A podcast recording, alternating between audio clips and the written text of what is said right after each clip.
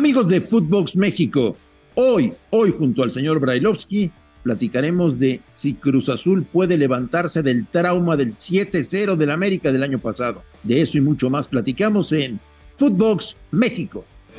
Footbox México, un podcast exclusivo de Footbox. Amigos de Footbox México, qué placer saludarles hoy miércoles 12 de abril. Muchos temas que compartir con ustedes en la recta final del Campeonato Mexicano de Primera División. Equipos mexicanos buscando las semifinales de CONCACAF, mexicanos en Europa. Tenemos de todo para compartir hoy con ustedes aquí en Footbox México, como siempre, con las brillantes actuaciones del señor Daniel Alberto Brailov. Ruso, te mando un abrazo, ¿cómo estás? ¿Qué dice, Marín? ¿Cómo anda? ¿Todo bien? Muy bien, ¿y usted? Gracias a Dios, gracias a Dios, todo, todo en orden, todo tranquilo, todo de primera, de primera división, todo tranqui. Tranqui, tranqui. Oye, te traigo una de esas historias que tanto nos gustan a ti y a mí. A ver. Y quiero saber tu punto de vista.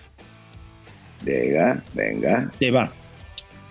Chivas pertenece a la nueva Comisión de Selecciones Nacionales. Es decir, a Mauri está dentro del grupo este que se formó para tratar de hacer algo por el fútbol mexicano y fueron los que decidieron que poner a, Coca era lo adecuado, etcétera, etcétera, etcétera. Es decir, el dueño de Chivas pertenece a la comisión. Viene un partido la próxima semana, un amistoso contra Estados Unidos, que no es fecha FIFA. Y el señor Paunovic, ruso, que viene de un fútbol de primer mundo, ha dicho que él no piensa prestar a los jugadores porque no es fecha FIFA, porque no está obligado y porque necesita trabajar con ellos de cara a la liguilla del fútbol mexicano. ¿Quién va a ganar, Russo? No, bueno, ¿quién va a ganar? el directivo, el dueño, el que manda. ¿De qué, ¿De qué estamos hablando? ¿Qué pedazo de boludez estamos sacando de contexto? No entiendo. Es lógico que si el dueño pertenece a la comisión y la comisión decidió algo, el técnico va a cerrar el que te dije y va a hacer lo que le digan. Digo, ¿lo ves distinto?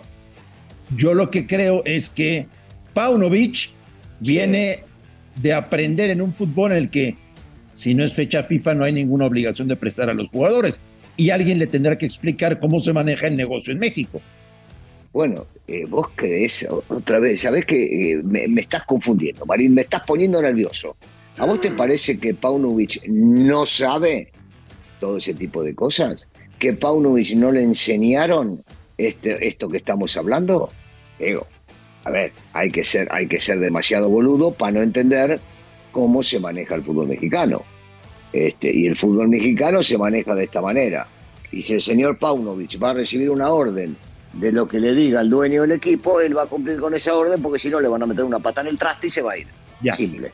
Entonces, Russo, me estás diciendo que para el México-Estados Unidos sí habrá jugadores de Chivas y Paunovic tendrá que cerrar la boca. Eh, te estoy diciendo exactamente eso. Si eso fue lo que pactaron, si eso fue lo que arreglaron, si eso fue lo que concedieron los dueños a través del comité este de, decisiones dentro de la, de la selección que tienen que hacerlo, sí. Como entendí también, Marín, si no me equivoco, ayudamos un poquito, vos estás más empapado del tema, como entendí también con respecto a la realidad de lo que tiene que suceder eh, con Tigres y con Monterrey, o estoy mal. Eh, no, no estás mal.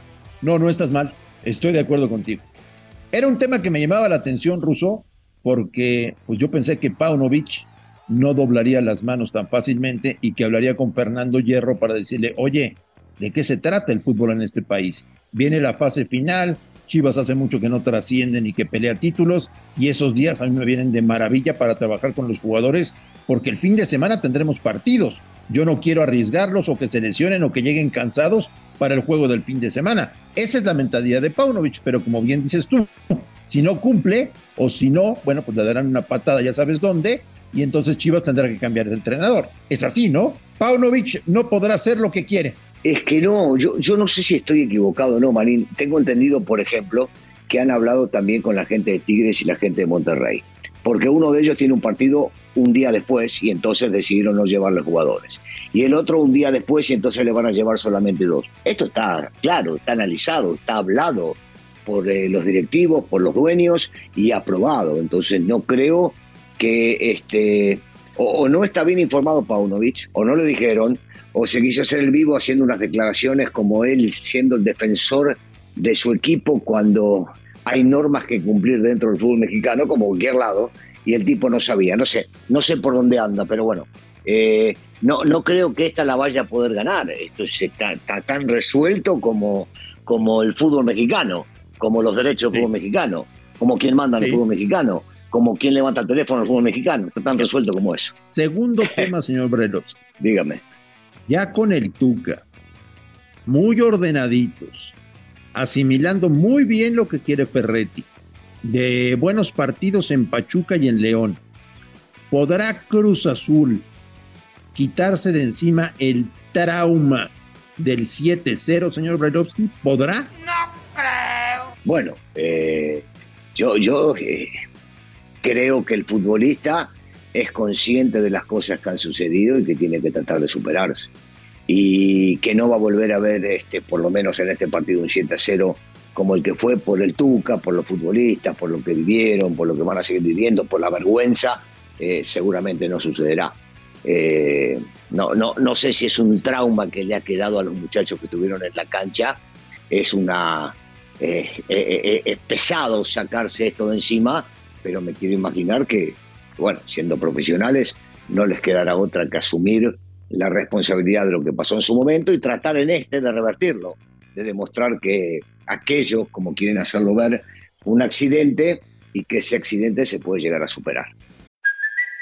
It's Kaylee Cuoco for Priceline. Ready to go to your happy place for a happy price? Well, why didn't you say so? Just download the Priceline app right now and save up to 60% on hotels. So, whether it's Cousin Kevin's Kazoo concert in Kansas City, go Kevin, or Becky's Bachelorette Bash in Bermuda, you never have to miss a trip ever again. So, download the Priceline app today. Your savings are waiting. Go to your happy place for a happy price. Go to your happy price, Priceline. Con la gente de Cruz Azul que me he cruzado en, las últimas horas, Ruso, me dicen que lo del 7-0 es la peor humillación en la historia de la institución, ¿eh? a ese nivel. Sí, sí, sí, eh, realmente fue muy duro, muy pesado, muy, muy, muy agresivo este, perder este, un partido de esa manera y más cuando hay un, evento especial, porque quedan marcadas esas cosas entre, entre equipos tan importantes y tan grandes como lo son estos sí, sí, la herida, la herida debe ser muy grande y no va a sanar de un día para el otro. Pero bueno, este, ya pasó. Si uno se queda con ese pasado, no termina creciendo en lo absoluto. Entonces tienen que seguir pensando en todo lo bueno que pueden llegar a ser de ahora en adelante. Ahora sí, con predicciones, nos anticipamos para darte qué jugador o qué equipo podría consagrarse a final de temporada. En el fútbol mexicano, Cruz Azul tiene toda la pinta para poder levantar la corona. Cinco partidos consecutivos sin perder al mando del Tuca Ferretti. Tiene 21 puntos y puede meterse a la liguilla de manera directa. Yo me la jugaba en codere.mx. Tercer tema, señor Belowski. ¿Habrá tres equipos mexicanos en semifinales de CONCACAF? ¿Sí o no? Tres equipos mexicanos. Y está duro, está duro. El, el partido de hoy, vos sabés, Marín, que a mí el tema de las apuestas no me gusta. Yo lo sé, yo lo sé, pero es indudable, Ruso, que tú ves muy bien el fútbol. Yo creo que el Atlas sí le puede hacer partido a Filadelfia y yo creo que Tigres no tendrá problemas para eliminar a Motagua, ¿no? Y entonces tendríamos a tres equipos mexicanos en semifinal. Sí, e, eso es lo que, es lo que esperamos, Andrés, es lo que esperamos, que, que les vaya bien. El tema es que eh, Filadelfia es un muy buen equipo, muy buen equipo. Y entonces este, al Atlas no le va a resultar fácil poder llegar a revertirlo. Es el, el resultado, el resultado para darlo vuelta tampoco es tan grave, ¿no? Es un 1 a 0 y recordemos las circunstancias como fueron, que, que en realidad eh, jugaron prácticamente todo, todo el segundo tiempo, no, prácticamente no, jugaron todo el segundo tiempo con un hombre menos eh, por la expulsión de Santa María, el penal este con un error terrible de un arquero que por lo general no comete ese tipo de errores, pueden llegar a recuperarse. Tigres deberá sacarse encima el problema de, de, lo que viene sucediendo para mí grave dentro del vestidor con un nuevo técnico y seguramente querrán, querrán salir de esta. Ojalá, ojalá se dé. El que la está rompiendo ruso en este torneo es Carlos Vela otra vez, ¿eh? ¿eh? va a meter a Los Ángeles a semifinales y si impera la lógica, habrá un equipo norteamericano y tres mexicanos en semifinales, o dos norteamericanos y dos mexicanos, ya veremos. Sí, que si se enfrentan, que si llega a ser así, Andrés, se van a enfrentar entre ellos, porque si califica Filadelfia... Es correcto. Y, la otra es que tanto, tanto los, los Ángeles como León saben que van a cerrar en casa por la cantidad de goles de diferencia que hicieron. Si tú fueras Diego Coca, ¿hablarías con Carlos Vela o no le ves ningún sentido? Ningún sentido. El chico ya dijo que no quiere jugar en la selección.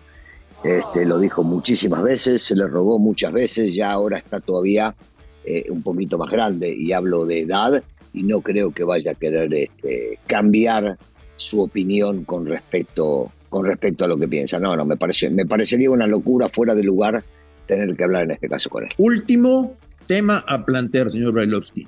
Tú que dirigiste y jugaste en Europa. Santiago Jiménez, si recibe una oferta importante en los próximos días, ¿debe de aceptarla o se tiene que quedar un año más en Feyenoord? O la famosa teoría de que el tren a veces solamente pasa una vez y hay que subirse. ¿Qué tiene que hacer Santiago, su entorno, el Chaco, qué le debe recomendar, etcétera, etcétera? Dependiendo, dependiendo el lugar, Andrés. Soy un convencido que dependiendo el lugar.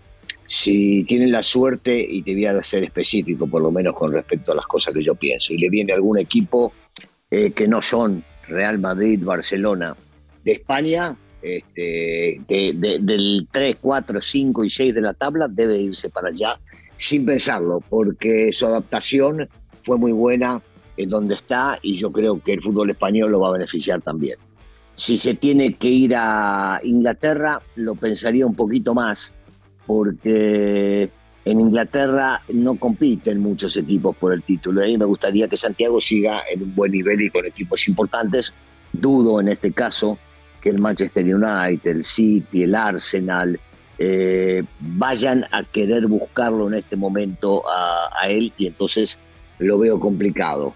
Eh, si fuera Italia, en una de esas equipos de mitad de la tabla para arriba, te diría que también sí. Yo, yo no esperaría mucho tiempo más. No, no porque el tren puede llegar a pasar una sola vez, porque a veces pasa dos y tres veces. Algunos futbolistas tienen mucha suerte. Sería ver oportunidades y depende dónde, con quién y algo sumamente importante, Andrés, ¿quién es el técnico del momento? Para saber, primero, que el Chaco, su papá, hable con él y ver si es lo que realmente necesita, tanto el equipo como el chico. ¿Te imaginabas un primer año tan bueno de Santiago? No, no, de ninguna manera. Superó, mis expectativas las superó, definitivamente, con creces, pero se lo ganó todo en la cancha, Andrés. Nadie le regaló nada. El chico empezó siendo suplente, eh, se veía como que no lo iban a bancar demasiado. Eh, hizo lo que tenía que hacer, entrenó como debía entrenar eh, y en la cancha se mató y aprovechó cada oportunidad que tuvo para, para lograr esto que acaba de lograr. Sí, un año excepcional, pase lo que pase de ahora hasta el final, excepcional y sorprendente lo, de, lo del degote.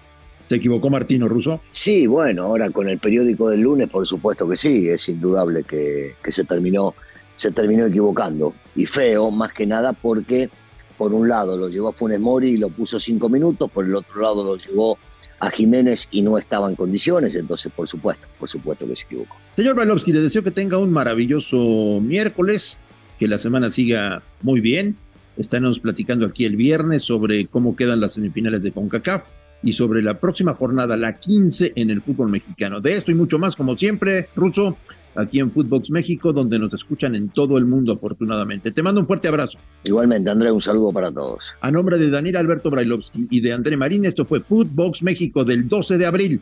Gracias, fuerte abrazo y estamos en contacto. Esto fue Footbox México, solo por Footbox.